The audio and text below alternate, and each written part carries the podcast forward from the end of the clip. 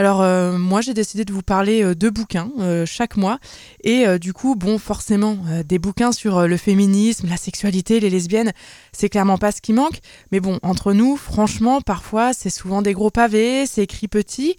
Bon, j'en rajoute un petit peu, mais quand je repense moi à mes premières lectures dans le domaine, je me rappelle que je me suis sentie un peu nulle, bête, voire parfois un peu des deux. Je n'osais pas forcément demander conseil au libraire, du coup je me rabattais euh, sur les grands classiques, Simone de Beauvoir, Olympe de Gouges, ou plus récemment Virginie Despentes, alors des pépites euh, clairement, et on y reviendra compter sur moi, euh, mais des pépites qui ont parfois pu un petit peu me décourager.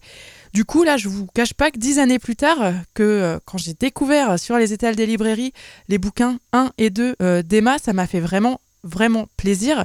Alors pour recontextualiser, euh, Emma c'est la nana qui s'est faite remarquer sur le net euh, parce que s'est retrouvée sous les feux des projecteurs avec une mini BD en ligne sur la charge mentale que portent les femmes au sein euh, des foyers français. C'est une nana qui a 36 ans, elle a un enfant, elle était ingénieure informaticienne le jour et puis les dessins c'est pas son métier pour l'instant, peut-être que ça le deviendra mais en tout cas elle le fait le reste du temps. Et en fait d'elle-même, elle raconte que jusqu'en 2010, elle était une petite citoyenne euh, modèle, et finalement que si le monde euh, il allait mal, c'était un peu à cause des autres, euh, ceux qui bossent pas, ceux qui n'étudient pas, qui votent pas et qui trient pas leurs emballages. Un peu les clichés qu'on a pour se rassurer. Puis elle a pris conscience que c'était bien autre chose. Et du coup, en quelques 50 pages pour chacun des bouquins, il y a plein de mini-histoires. et on prend pas mal de claques dans la gueule sur des sujets vraiment d'actualité le féminisme, la maternité, le plaisir clitoridien, les violences euh, gynécologiques ou, euh, de manière générale, euh, le regard masculin. Du coup, chaque fois, une nouvelle histoire, il y en a 10-12 par livre, 4-5 lignes pour les contextualiser, et puis des dessins, des bulles, des schémas, des chiffres, du coup, du fond, mais des rires, de la douceur, de la colère, bien sûr, de l'humour et de l'engagement. Et juste pour le plaisir, je vous livre quelques petits exemples. Donc, la numéro 4, c'est le regard masculin.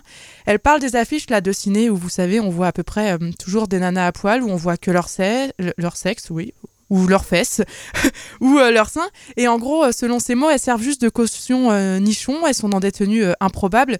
Et je cite, elles nous demandent quand même comment on peut facilement combattre des zombies en string, ou dans l'histoire numéro 5, dans Check ta chatte, elle revient sur le clitoris, cette merveille que nous possédons, nous, dans notre corps euh, féminin, capable de provoquer un tsunami intergalactique. Alors là, comme ça, c'est beau, ça fait envie, on a envie de se marrer, et tout ça, c'est dessiné, donc c'est plutôt cool.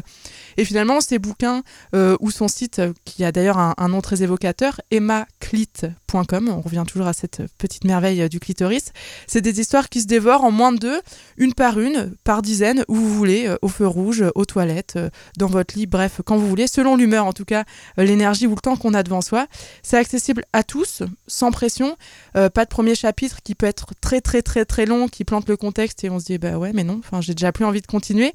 Du coup, euh, les choses sont dites sans détour dès la couverture. En gros, vous avez euh, en clin d'œil un œil pour exprimer titre du livre, un autre regard et cet œil-là, il a été schématisé avec une vulve. Donc on reste dans la thématique, le ton est donné. C'est des dessins et des histoires qu'elle transmet. Elle transmet des idées qui ont changé, elle, sa vision du monde, celle qu'elle avait quand elle était encore citoyenne modèle. Elle veut qu'une chose, qu'on s'en empare. Et si justement elle le dit, j'ai réalisé que si notre société va mal, c'est parce qu'on laisse d'autres que nous s'en occuper et qu'il est grand temps qu'on commence toutes et tous à s'en charger.